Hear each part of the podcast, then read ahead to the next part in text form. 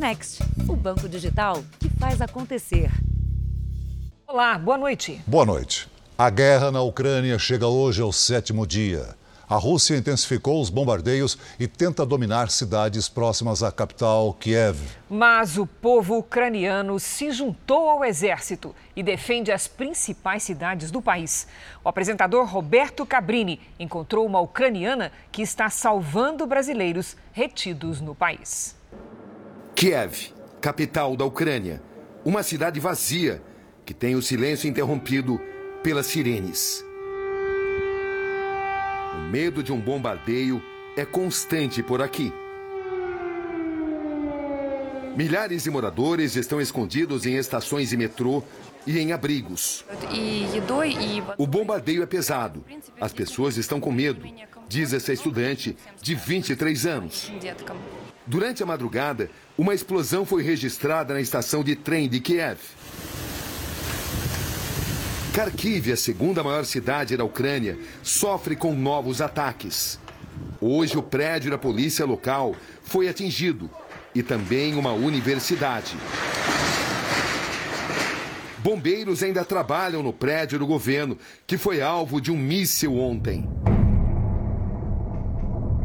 Os soldados russos tentam se aproximar, mas a população promete impedir o avanço. Os moradores bloquearam essa estrada, que dá acesso à maior usina nuclear da Europa. Mesmo desarmados, eles tentam impedir o comboio russo. Nesta vila em Gorenka, que fica ao norte de Kiev, ex-soldados ucranianos voltaram a vestir uniformes e tentam proteger a região. Na minha velhice tive que pegar em armas. Eu tenho esse rifle, vamos matar inimigos e pegar suas armas, diz esse homem de 68 anos. A vila foi atacada durante um bombardeio e pelo menos duas pessoas morreram. Uma ponte na periferia de Kiev foi destruída para impedir o avanço russo. As tropas ucranianas estão em Brovary, cidade que fica a cerca de 30 quilômetros de Kiev. Autoridades acreditam que se os russos avançarem para a capital, esse será o principal acesso. Mas Kherson, cidade próxima ao Mar Negro, está dominada pelo exército russo. Esse morador tentou olhar pela janela e se escondeu quando ouviu um tiro. A resistência ucraniana está funcionando. O governo informou que mais de 7 mil soldados russos foram mortos. Mas o Kremlin contabiliza oficialmente 500 baixas. É a guerra da propaganda. Daqui a pouco eu conto a história de uma mulher ucraniana que salva brasileiros para deixar o país em segurança. Gente que ela nem conhece, mas isso não a impede de agir.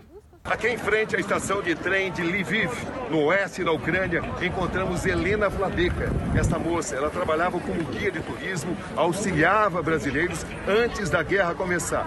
E agora está sendo uma pessoa fundamental no resgate desses brasileiros em várias partes da Ucrânia. Eles passam aqui por Lviv em direção à Polônia. Helena, quantos brasileiros você já ajudou? Então hoje já nove. Uh, uma hora atrás eu ajudei um brasileiro para passar para a Polônia, então já nove junto.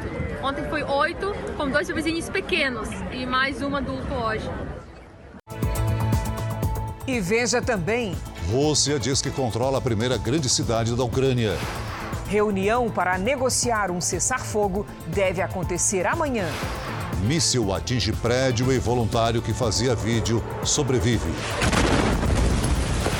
Nossos repórteres mostram o drama dos refugiados e a fila de três horas para comprar comida. Com voto do Brasil, ONU aprova resolução contra a Rússia.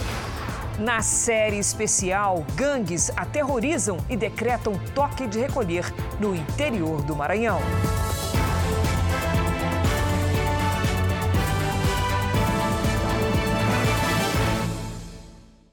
Oferecimento: Bradesco. Dinheiro na conta em três cliques pelo app.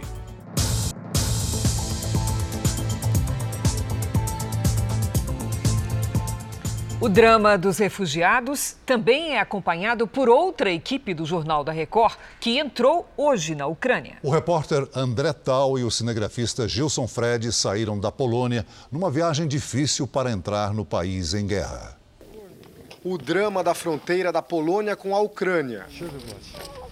Enquanto dezenas de milhares de pessoas tentam fugir, fazemos o caminho inverso. Dificuldade, persistência. A gente começa essa reportagem em frente a uma casa de câmbio aqui em Varsóvia, na capital da Polônia, onde a gente conseguiu comprar os últimos dólares disponíveis. Euros já não havia mais. Isso na Polônia, onde não há guerra, país vizinho da Ucrânia. Há muito medo da população, há uma corrida por dinheiro, as pessoas trocando slot, a moeda local, por euros e dólares. Isso porque a moeda local já se desvalorizou 10% desde o início da guerra. Quem vai nos levar para o outro lado da fronteira é o advogado polonês Mikolaj Jezak. Nossa equipe esteve ontem na casa dele em Varsóvia. Miki está hospedando uma família de refugiados. A descendentista que fugiu da Ucrânia quando as tropas russas cercaram a cidade onde ele mora. Ele tem feito esse trajeto desde o início do conflito para levar ajuda humanitária e também para buscar alguns refugiados. Então, o Mica que está aqui. Bom dia. Bom dia, fala português. Eu posso, posso falar um pouco. E hoje você vai nos levar e vai trazer mais gente de volta para cá. Sim, sim. Esta, esta tarde, creio que sim, vai haver mais, mais gente para, para, para minha casa. Verdade. Okay. Vamos nessa então, porque são pelo menos quatro horas de viagem até a fronteira, isso para cruzar a fronteira e seguir para onde a gente quer ir na Ucrânia. Vamos lá. Seguimos viagem em direção a Lviv. Lá nos espera um produtor que será o nosso intérprete. Depois de cinco horas de viagem nas estradas polonesas, a gente finalmente chegou à fronteira, bem ali o posto de imigração. A gente passa na imigração polonesa, depois na ucraniana. A gente vai tentar cruzar agora, mas vamos mostrar um pouco como é que é a situação aqui. São centenas de carros, essa fila enorme de carros, são pessoas que vêm até aqui para buscar os refugiados que cruzam a fronteira e precisam de ajuda, precisam de um apoio para serem levados para a capital Varsóvia ou outras cidades polonesas. A gente vai tentar cruzar agora e confesso que é um momento de muita ansiedade todo mundo está tentando deixar o país, a gente vai tentar entrar. Claro, é nossa profissão, a gente é jornalista, faz parte, mas também a gente tem família, então a gente fica um pouco apreensivo, mas vamos lá, para isso que a gente veio aqui. Na hora de cruzar, uma surpresa desagradável. Os guardas da imigração falaram que para cruzar tem que ser com carro. A gente tem que pedir ajuda de algum carro, então, para passar só esse posto de fronteira, alguém que aceite colocar a gente dentro do veículo para cruzar para outro lado. Tentamos pedir ajuda, mas os motoristas não aceitam nos colocar no carro deles. Até que um casal aceita nos deixar do outro lado, já na Ucrânia. As despedidas e um até breve ao nosso condutor. Suerte, suerte, amigos. Ainda hoje vou mostrar como cruzamos para a Ucrânia e o que encontrei do outro lado. A gente vê a quantidade enorme de pessoas tentando cruzar para o outro lado da fronteira e aqui a gente entende o tamanho dessa crise humanitária. São ucranianos tentando fugir da guerra de qualquer maneira. Já a gente vai caminhar um quilômetro porque o nosso produtor está nos esperando ali mais para trás, ele não pôde cruzar até aqui e a gente vai seguir no sentido contrário. Vamos lá. Milhares de moradores de Kiev tentam deixar a cidade a todo momento. Aos que ficam, restam filas imensas nos supermercados para comprar comida. Uma multidão se aglomera nos guichês da principal estação de trem da capital. A via ferroviária é uma forma de sair do terror em Kiev. Mas a realidade é que poucas pessoas conseguem.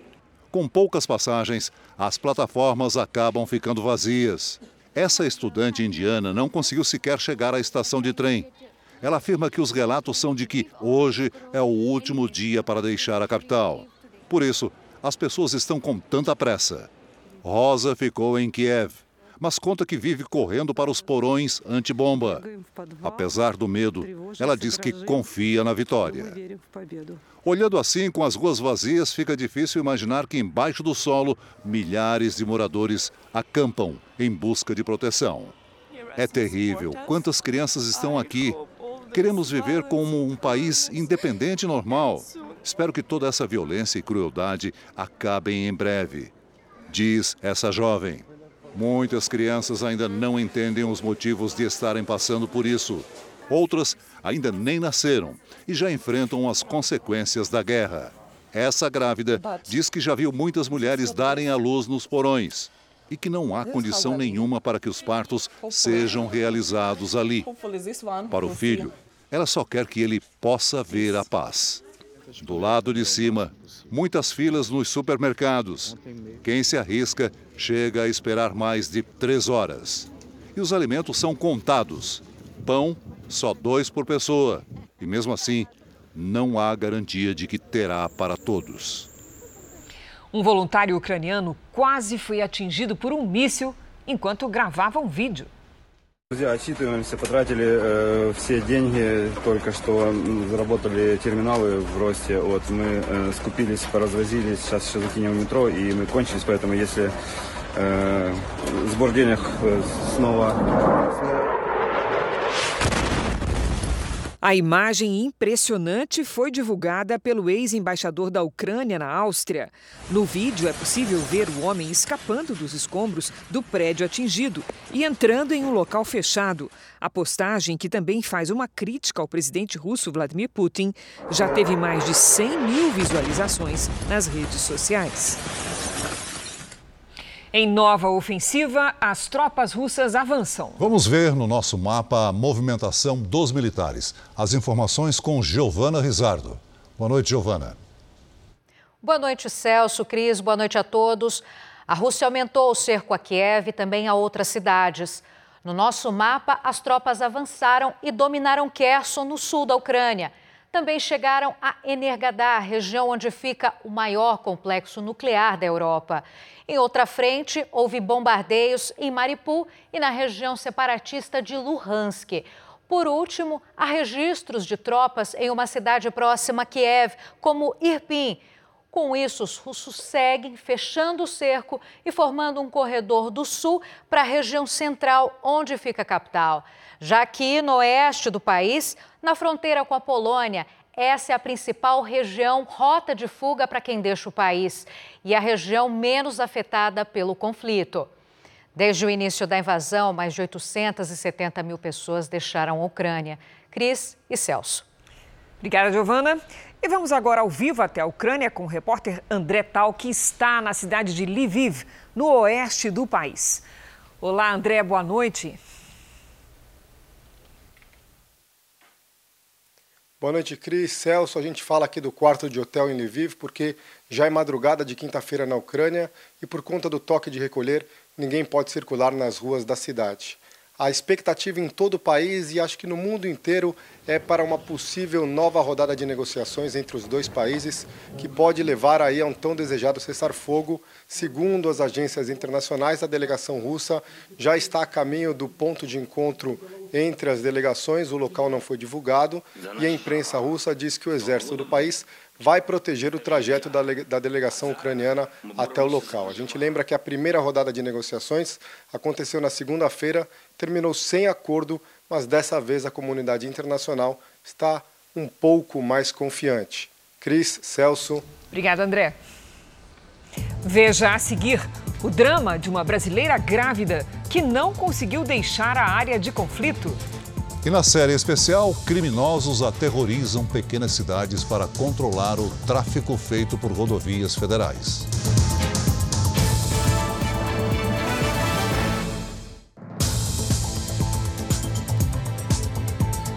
Depois de dias de medo, um brasileiro que jogava futebol na Ucrânia finalmente conseguiu voltar para casa.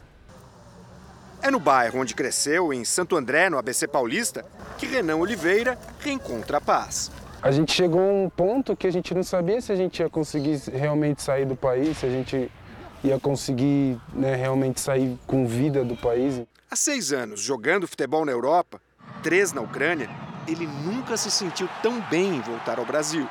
Agora eu tô, me sentindo muito, muito aliviado aqui de poder estar com a família. Renan é atacante do Kolosko Valivka e morava em Kiev. No dia da invasão russa, ele foi levado pelo clube para um bunker a 50 quilômetros da capital. Acho que o pior momento foi quando descobriram que os caras estavam realmente invadindo o país. E aí todo mundo se apavorou, todo mundo tentando correr, pegar o que podia, o que, que conseguia na casa. Acho que foi o um momento assim que, que realmente todo mundo assimilou o que estava acontecendo no país. Ele, mais três brasileiros e a namorada ucraniana saíram de carro de Kovalivka no domingo. Já perto da Romênia, eles deixaram o veículo e caminharam por duas horas até a fronteira. O grupo chegou ao Brasil nesta terça-feira. Nunca imaginei passar por isso em toda a minha vida. Tem hora que você fala assim, meu Deus, por que, que essas crianças têm que querer jogar bola, querer ir para longe? Se na Ucrânia a incerteza dos brasileiros era se conseguiriam voltar para cá, aqui as dúvidas são se eles vão retornar para lá após a guerra, se vão superar os traumas dos últimos dias e que país vai restar depois dos bombardeios. Acho que eu não voltaria, não voltaria lá não. Se depender da dona Sandra, nem do Brasil o filho sai novamente. Amarrar aqui na minha perna de novo, eu amarro. Não solto mais não. O Itamaraty informou há pouco que a Embaixada do Brasil na Romênia montou um posto avançado na cidade de Siret, na fronteira com a Ucrânia, para reforçar a acolhida a brasileiros que deixam o país vizinho. Os servidores do Itamaraty que saíram do Brasil já estão em Varsóvia, na Polônia. Hoje, o encarregado de negócios da Ucrânia, no Brasil, agradeceu o voto favorável à resolução que condena a invasão russa. Veja a seguir: Roberto Cabrini encontra uma ucraniana que ajuda brasileiros que querem deixar o país em segurança. E na série especial, uma pequena cidade do Maranhão que passou a ser aterrorizada por criminosos.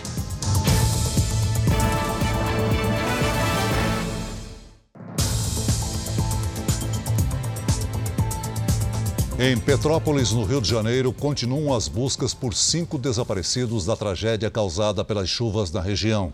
O pior parece ter passado, mas ficaram as cicatrizes. Para onde se olha, os sinais dos deslizamentos e da destruição estão presentes. Há uma semana não chove em Petrópolis, menos barro, mais poeira.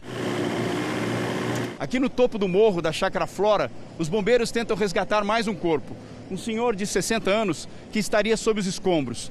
As máquinas fazem leves movimentações de terra e, na sequência, vêm os cães farejadores para fazer uma busca mais apurada. Segundo os dados oficiais, ainda restam cinco desaparecidos. 232 pessoas morreram. Nos bairros mais afetados, quadras esportivas viraram locais de doação. Muitos estão sem roupas e outros sem casa. Essa vila de 44 residências está interditada há duas semanas por causa das pedras que rolaram lá do alto. São 120 pessoas sem saber o que fazer. A gente quer uma definição para saber. A gente fica na vila, né? Tem risco? Tem risco. Então a gente tem que sair. Ou não, vocês podem ficar e a gente vai fazer um muro de contenção. A gente precisa ter uma resposta.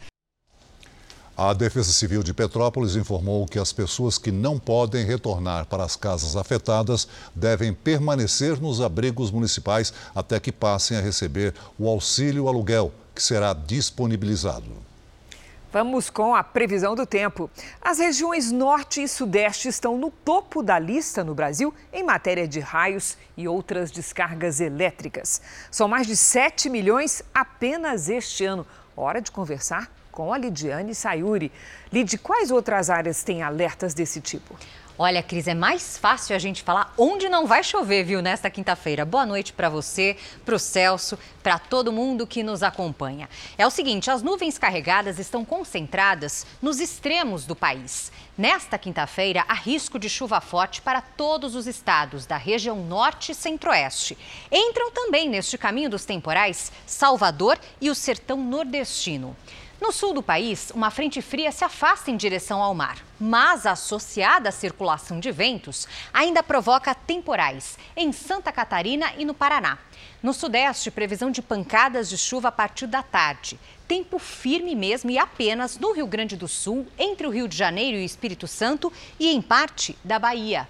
Em Porto Alegre, nada de chuva. Aliás, a capital gaúcha teve o fevereiro mais seco dos últimos 96 anos. Nesta quinta máxima de 32 graus, com chance de bater os 34 no fim de semana.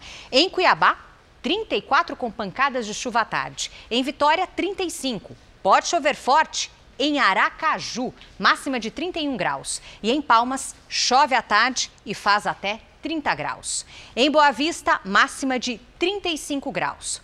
Pelo segundo dia consecutivo, o Rio de Janeiro é a capital mais quente do país e isso pode se repetir amanhã, com 37. Em São Paulo, quinta quente, com 34 graus e pancadas de chuva com trovoadas à tarde. Em Florianópolis, dia nublado, com temporais a qualquer hora e 26 graus. Celso, Cris. Obrigada, Lid. Reta final do verão, né? Sim. Valeu. Amanhã. Depois de três dias de discursos, a Assembleia Geral da ONU votou a resolução contra a invasão da Rússia à Ucrânia. Quem tem os detalhes é o nosso correspondente Vandrei Pereira, direto dos Estados Unidos. Boa noite, Vandrei. O Brasil votou com a resolução geral aprovada pela ONU, não é isso? É isso mesmo. Oi, Cris, Celso, muito boa noite, boa noite a todos. O Brasil foi um dos 141 países que votaram contra a invasão da Rússia ao território ucraniano. A resolução da ONU recomenda que a Federação Russa cesse imediatamente o uso da força e retire incondicionalmente todas as tropas da Ucrânia. Apenas cinco países se posicionaram contra o texto: a própria Rússia, Belarus, país que tem sido aliado de Moscou nessa guerra, Coreia do Norte, Síria e Eritreia, um país do leste da África. Outros 35 se abstiveram, entre eles China e também a Índia. Lembrando que essa resolução não é vinculativa, ou seja, não obriga nenhum dos países membros a tomarem ações efetivas contra a Rússia. É mais uma forma de pressionar o governo de Vladimir Putin a acabar com essa guerra. Cris, Celso. Obrigada, Vandrei. As medidas tomadas por países europeus e Estados Unidos isolam a Rússia do restante do mundo. O objetivo é forçar Moscou em várias frentes e obrigar o presidente Vladimir Putin a recuar com as tropas. Depois das sanções pelo ar, com o fechamento do espaço aéreo para aviões russos na Europa e Estados Unidos, os bloqueios chegaram ao mar. Os navios com bandeira russa serão proibidos de atracar em portos do Reino Unido. A Turquia decidiu fechar duas rotas importantes pelo mar. Embarcações militares de todos os países não podem mais passar pelos estreitos de Bósforo e Dardanelos. As passagens são caminhos para o Mar Negro, por onde a Rússia também cerca o território ucraniano. A União Europeia ampliou as sanções econômicas contra Belarus, país vizinho, acusado de ajudar a Rússia na invasão à Ucrânia. As medidas dificultam a venda de produtos importantes para a economia do país, como madeira, aço e potássio.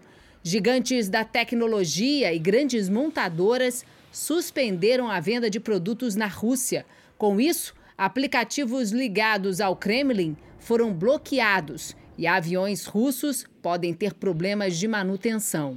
Se por um lado a Rússia está cada vez mais isolada, a Ucrânia está mais perto do resto da Europa. A Comissão Europeia propôs a emissão de vistos imediatos para os ucranianos que cheguem aos países aqui do bloco. Portugal já adotou essa medida desde o início do conflito. O Jornal da Record faz uma pausa de 30 segundos. E na sequência, você vai ver o drama da brasileira grávida que ainda não conseguiu escapar da guerra. Estamos de volta com o Jornal da Record. E agora você vai conhecer o relato de uma brasileira grávida que mora na Ucrânia. Pois é, Celso, ela e o marido tentaram sair do país, mas ainda não conseguiram. Vanessa e o marido, também brasileiro, se mudaram para a Ucrânia buscando uma vida mais tranquila. Mas lá conheceram a guerra. No primeiro dia é assustador, porque você não sabe o que vai acontecer, você não sabe o que esperar, você não. Eu não entendi o que era isso. O casal de biólogos morava em Kiev, a cerca de 20 quilômetros de um aeroporto militar atacado pelos russos. A gente ouvia bombas caindo em Rostomel, a gente via fumaça, e apesar de estar a 20 quilômetros, o prédio tremia um pouco, as janelas tremiam. Nos supermercados e farmácias, rapidamente as prateleiras ficaram quase vazias. No primeiro dia a gente também viu muita movimentação, alguns helicópteros, caças, coisas assim. A Vanessa descobriu recentemente que está grávida. No terceiro dia de ataque russo, ela e o marido decidiram deixar a capital Kiev. A ideia inicial era seguir viagem até pegar um trem para sair da Ucrânia, mas as coisas não aconteceram da forma que o casal planejou. E é muito difícil você conseguir um carro aqui porque as pessoas têm medo, porque não tem gás, então elas têm que salvar a gasolina que elas têm para se elas precisarem, se a família delas precisarem. Com apenas duas malas, uma com poucos pertences e outra com comida, os dois seguiram em uma van com outras famílias para Lviv, perto da fronteira com a Polônia. Passaram por barricadas e veículos russos no meio do caminho. E a gente estava muito nervoso, porque muito nervoso mesmo, porque assim, tem toque de recolher em Lvov às 10. Vanessa e o marido chegaram à estação de trem, mas não conseguiram embarcar. Abarrotado de gente, todo mundo chorando, pais se separando de filho e horrível de ver. Uma amiga ofereceu ajuda e conseguiu um apartamento em Lviv para o casal se hospedar. Os dois ainda não sabem se vão tentar novamente sair do país. A gente está avaliando a situação, a gente pretende ficar alguns dias aqui, pelo menos para descansar. É um lugar seguro, a gente está bem. Vanessa está comovida com a generosidade dos civis ucranianos. Em plena guerra, o povo tem se preocupado em salvar vidas. Só mostra o quão grande, quão bonita essa nação e o quanto eles não merecem passar por isso. A ministra da Agricultura, Tereza Cristina, anunciou que o Plano Nacional de Fertilizantes está pronto e vai ser lançado ainda este mês. O objetivo é produzir até 60% do fertilizante de que o país precisa. Para o momento, encontrar novos parceiros que substituam a Rússia, principal fornecedor do Brasil, é a saída. O conflito na Ucrânia e as sanções impostas à Rússia podem causar danos ao agronegócio do Brasil. Os fertilizantes químicos são fundamentais na produção agrícola do país. Sem eles, principalmente o potássio produzido na Rússia, haveria menos produtividade e preços mais altos para o consumidor. Para esse especialista, o Brasil poderia não depender de outros países se explorasse o que já existe aqui. Quanto mais cedo se começar a trabalhar com alternativas, né, de modificação desses materiais para processos mais diversos, né? seja térmico, quer seja química, etc., mais cedo a gente vai chegar com, com alternativas. O Brasil é um país muito grande. Nós temos material, reservas geológicas para o Brasil inteiro. Os fertilizantes são os produtos mais importados pelo Brasil. Na produção agrícola, cerca de 80% de todo o fertilizante usado no país vem do exterior. No ano passado, a maior parte veio da Rússia, China, Marrocos e Canadá. O Ministério da Agricultura estima que o estoque de fertilizantes no Brasil dure até outubro. No próximo dia 12, a ministra Tereza Cristina embarca para o Canadá, maior produtor de potássio do mundo. O plano A né, é buscar outros parceiros que a gente terá que importar, talvez quantidades menores, mas que são é, parceiros importantes nesse momento. A repercussão do discurso do presidente americano Joe Biden ontem no Congresso não foi a esperada pela Casa Branca. Apenas 41% dos americanos classificaram as palavras do democrata como positivas. Esse é o pior índice em 15 anos. A expectativa era para uma posição mais forte contra a Rússia, mas o discurso acabou marcado por uma gafe. Biden chamou os ucranianos de iranianos. Putin may circle Kiev with tanks, but he'll never gain the hearts and souls of the Iranian people. A fragilidade e a falta de vigor de Biden fizeram com que a aprovação do tradicional discurso do Estado da União fosse a pior em 15 anos. Pesquisas mostram que apenas 41% dos americanos classificaram a narrativa como muito positiva. Além disso, desde que tomou posse, o índice de popularidade do democrata vem caindo. São muitas as críticas à maneira como ele conduziu a retirada das tropas do Afeganistão, deixando em risco soldados e dando liberdade total aos terroristas do Talibã.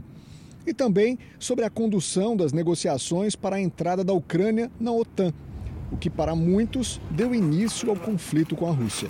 O Partido Democrata nos Estados Unidos segue a linha ideológica de alguns partidos de esquerda no Brasil.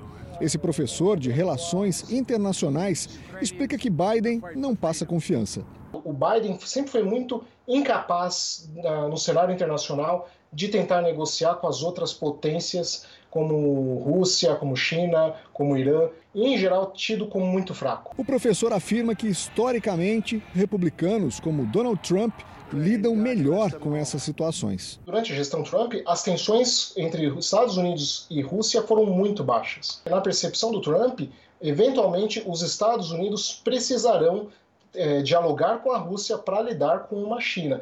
Em 2018, o então presidente Trump, em reunião com membros da OTAN, alertou para o perigo de países europeus serem tão dependentes do gás e do petróleo produzidos pela Rússia. Germany is a captive of Russia because they supply, they got rid of their coal plants, they got rid of their nuclear. They're getting so much of the oil and gas from Russia.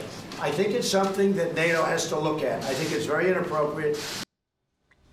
O Jornal da Record obteve com exclusividade vídeos e documentos que revelam a corrupção de agentes da Polícia Rodoviária de São Paulo. Eles adulteravam a placa da viatura para extorquir, tomar dinheiro mesmo, de comerciantes.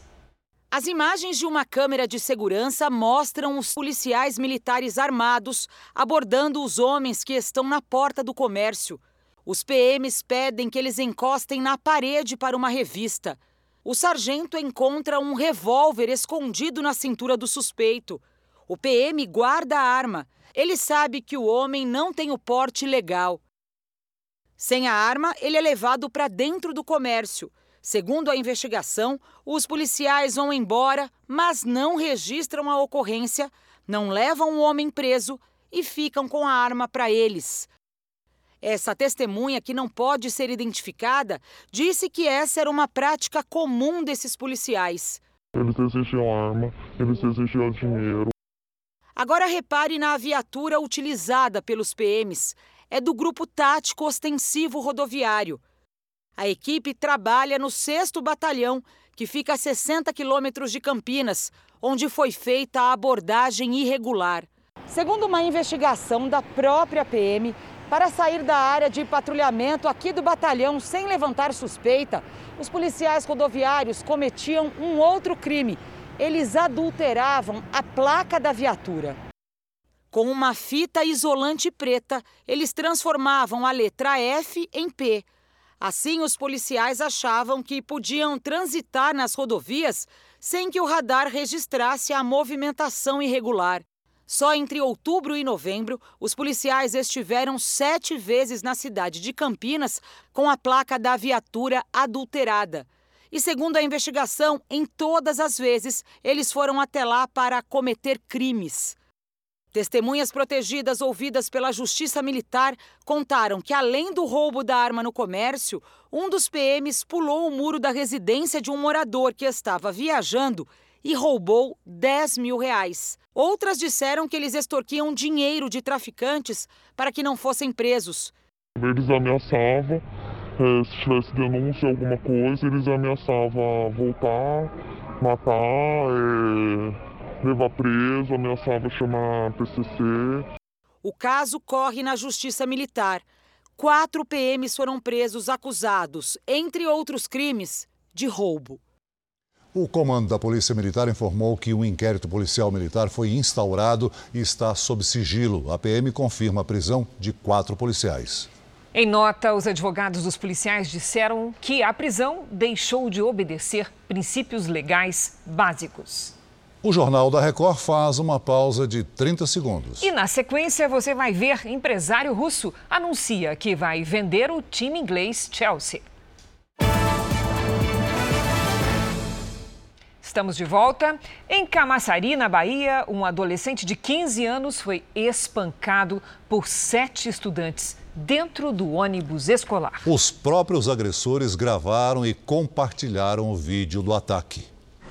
A mãe esteve hoje na delegacia com o filho para prestar queixa. O menino ainda está sendo ameaçado pelas redes sociais. Isso está me deixando muito com medo e muito constrangido. Eu tenho medo de voltar à escola. O vídeo foi gravado e compartilhado pelos próprios agressores. O garoto de 15 anos é cercado dentro do ônibus e sete colegas começam a agredi-lo, com palavrões, socos e chutes. Na confusão, a monitora e uma amiga do menino também foram agredidas. O ônibus levava para casa alunos de escolas municipais e estaduais aqui da cidade de Camaçari, na região metropolitana de Salvador. O menino estava sofrendo o assédio dos colegas desde a volta das aulas presenciais, mas não contou nada à família. Além dos alunos e dos pais, o motorista e a monitora devem ser ouvidos pela polícia. A Secretaria de Educação da Bahia disse que está prestando assistência ao aluno e que condena os casos de bullying, ainda muito presente entre os estudantes. Uma violência generalizada que precisa ser combatida no seio da família e também na escola, através de uma proposta pedagógica que acolha esses jovens e trate dessas temáticas. Mesmo com trauma, o menino não desistiu dos estudos. Eu preciso de proteção para voltar para minha escola e estudar. Um homem morreu hoje depois de saltar de uma pedra a mais de 800 metros de altura no Espírito Santo. Ele praticava uma modalidade esportiva em que a pessoa usa uma roupa conhecida como asa de morcego. O último vídeo divulgado nas redes sociais mostra Eduardo Lopes, de 38 anos, antes do salto. Segundo os amigos, ele era experiente e costumava frequentar a região da Pedra dos Cabritos, no sul capixaba. Eduardo perdeu o controle depois do salto e bateu numa rocha. Facções criminosas surgidas nas metrópoles se espalham pelo interior do país e disputam para assumir o controle de rotas do tráfico. Na série especial, você vai ver como uma pacata cidade do Maranhão passou a ser aterrorizada por um esquadrão da morte.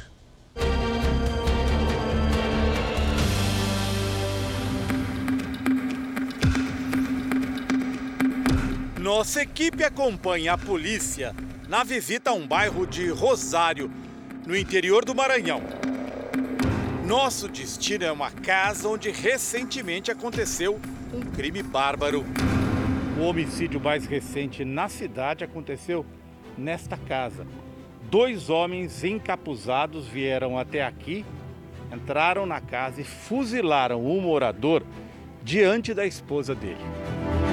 Os vizinhos ainda estão em pânico. Nós tava já tava dormindo já, quando viu só aquele pipoco, pop, pop, pronto. Faz anos que esta é a rotina da cidade de pouco mais de 45 mil habitantes, a 75 quilômetros da capital, São Luís. Hoje, duas facções originárias do Sudeste disputam o poder aqui. De acordo com um delegado que trabalha na região, as facções buscam ter presença em pequenas cidades estratégicas, de onde podem monitorar o tráfico de drogas que é feito principalmente através das rodovias federais. E aqui também tentam lavar dinheiro na compra de casas e terrenos. As siglas estão por toda parte. No povoado de Leite, em plena rodovia BR-222, três homens foram fuzilados dentro de um táxi em dezembro passado. O povoado tem menos de 10 mil habitantes, contando toda a zona rural. E até recentemente, todos os moradores daqui acreditavam que um crime tão bárbaro só acontecia nas grandes capitais. As mortes causaram comoção na cidade de Chapadinha, que era o destino do táxi de onde eram as três vítimas. Tudo indica que o taxista e os dois passageiros que ele pegou num trevo foram mortos por engano. Francisco, o taxista, deixou três filhos. Era um filho bom, um filho, uma pessoa de bem, que todo mundo conhecia na cidade, nunca fez mal para ninguém. E a gente fica se perguntando o porquê de tanta barbaridade. O técnico em informática Max de Souza era um dos passageiros. Até hoje nós não nos conformamos com essa morte precoce dele, um menino novo, com um futuro brilhante pela frente. Deixou duas filhas, inclusive ele morreu no dia do aniversário de uma das filhas dele. O professor universitário Ricardo Alves de Araújo, o outro passageiro, ainda tentou fugir com certeza já baleado, não conseguiu correr. E eles terminaram de executar ele de joelho, pedindo para não morrer. Crimes violentos, ainda não esclarecidos, criam uma atmosfera de medo. No posto da BR-135, o dono, Felipe, foi executado em dezembro. Era amigo do blogueiro que dá as notícias de Rosário. É um cara muito batalhador. É esse que é a referência dele aqui em Rosário. Nunca teve nenhum tipo de suspeita dele envolvido em alguma coisa. Então foi muito surpreso. Quando a morte dele né, foi divulgada, toda a população ficou chocada. Também não foi esclarecido. Também é. O delegado local tenta esclarecer os crimes de um esquadrão da morte que aterrorizou Rosário em um carro preto. São de 10 a 15 homicídios de autoria desconhecida. Na maioria dos casos eram quatro homens que agiam sempre da mesma forma, dentro desse carro preto, circulando pela cidade. Que tipo de armamento que era utilizado? Algum armamento pesado que deu para identificar? Muitos tiros? Como que era isso? Eram muitos tiros e o armamento utilizado foi uma pistola. Quem viaja pelas estradas corre risco, especialmente de madrugada. O jovem empresário Bruno Viana, de 32 anos, saiu de Rosário com destino a São Luís. Foi baleado durante a viagem, possivelmente por assaltantes. Morreu na hora. Do banco do passageiro, o marido morto ao lado, a esposa conseguiu conduzir o automóvel até a base da Polícia Rodoviária Federal. Essa reportagem foi feita pelo blogueiro da cidade logo após o crime. Mataram o nosso conterrâneo, o Bruno, menino novo, empresário. Tá aqui, ó. Essa situação aí. São tantos homicídios não solucionados que a sensação de insegurança levou o próprio jornalista a desistir de noticiá-los. É que ele também tem medo de morrer. Não é fácil. Não é Você fácil. teme pela sua própria segurança? Sim, sim, certamente.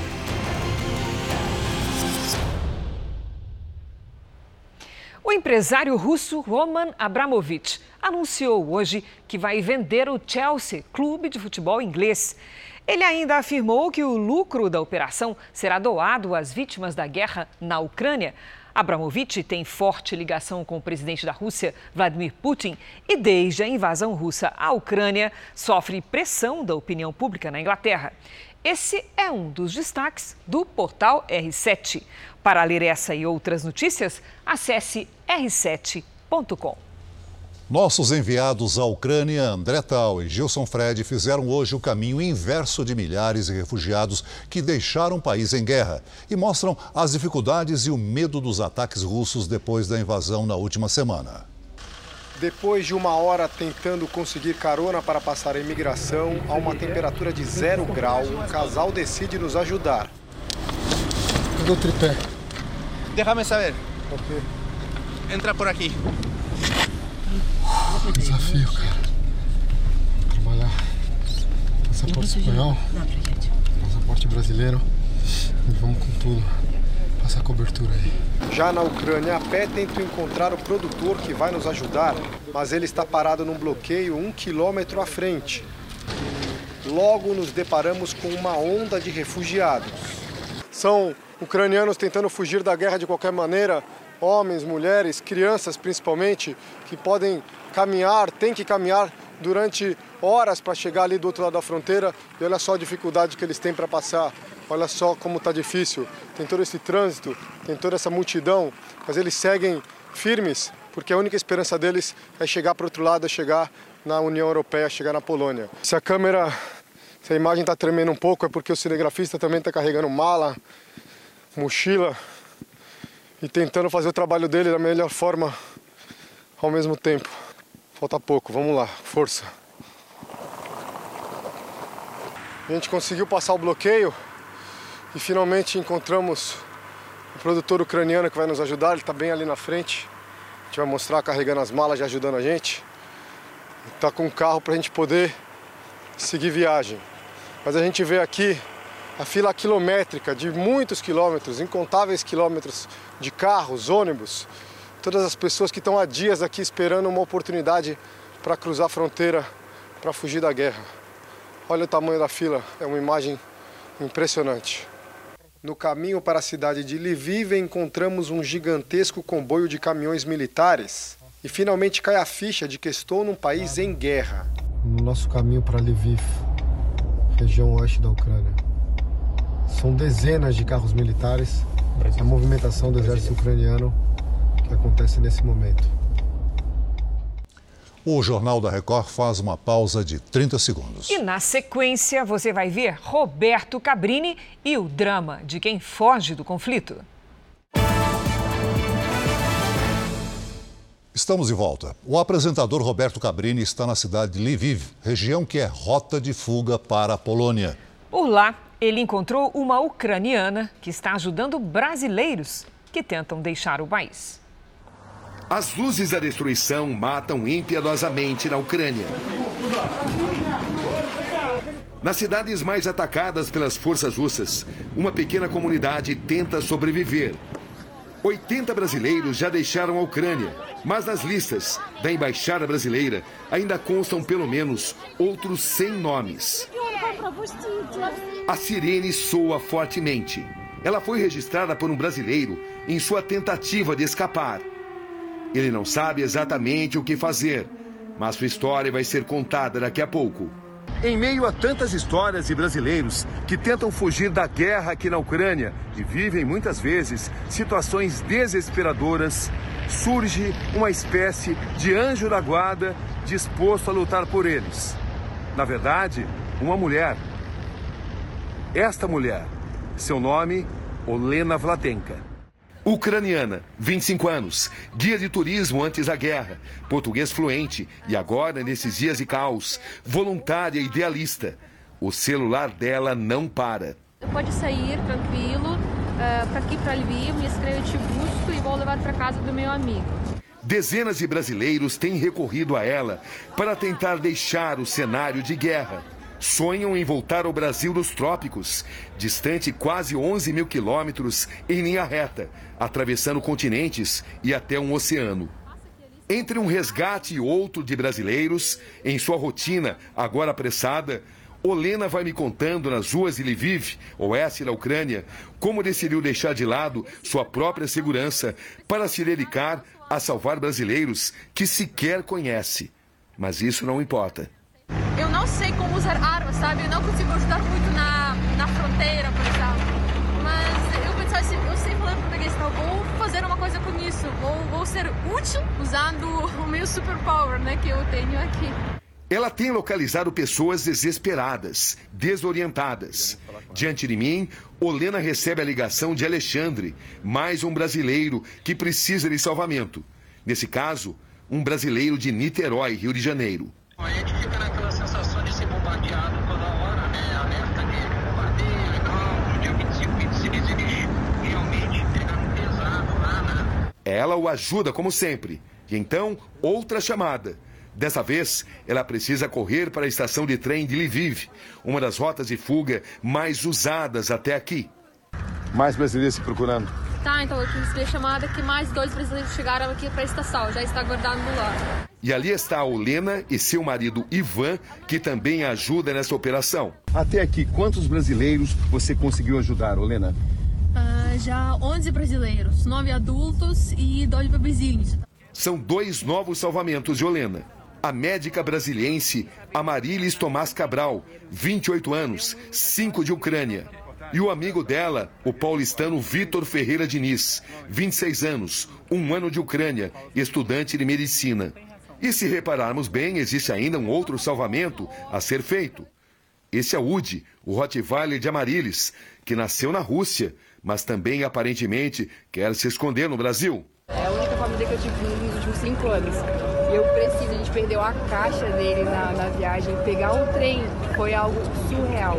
Então você não vai se separar dele nas imagens e fotos feitas pelos dois brasileiros, registros do que eles viveram em Dnipro, leste da Ucrânia, cidade também atacada pelas forças russas. Lembrar é uma coisa que eu estou tremendo agora. Perceber. E para você, qual foi a situação mais difícil? Foi surreal. É, quando a sirene começa a tocar, você não sabe o que fazer. Mesmo você sabendo mais ou menos o que os protocolos que a gente tem que seguir, você não tem reação. Olena passa as orientações necessárias. Tudo pronto. Eles serão salvos. E ela já está preparada para outros resgates. Salvamentos de brasileiros que provavelmente ela jamais vai ver novamente. Mas para ela, isso não faz qualquer diferença. A guerra e seus heróis anônimos. E você tem consciência no quanto você está sendo importante para muitos brasileiros. Espero que ajude, que vai fazer uma grande diferença na vida deles. Eu espero. Gigante. O Jornal da Record termina aqui. Novas informações da guerra na Ucrânia na edição da meia-noite e meia do Jornal da Record e também no Fala Brasil. Fique agora com a Bíblia. Episódio de hoje: Abertura da Terra. A gente se vê amanhã. Até lá. Boa noite.